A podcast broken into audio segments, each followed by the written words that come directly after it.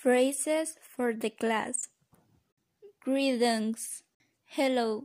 Hi. Good morning. Good afternoon.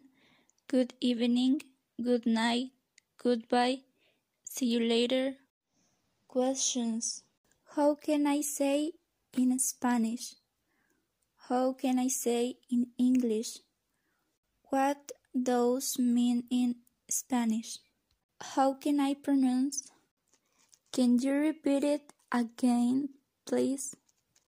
Can you write it, please? I want to participate. I can't see. Could you help me, please? I understand. I understood. I don't understand. I didn't understand. Permissions.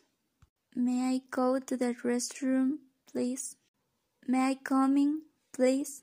May I go out, please? Can I borrow your, please? Can I use my cell phone? Teacher's phrases. Write it in your notebook. Listen me. Pay attention. Wait.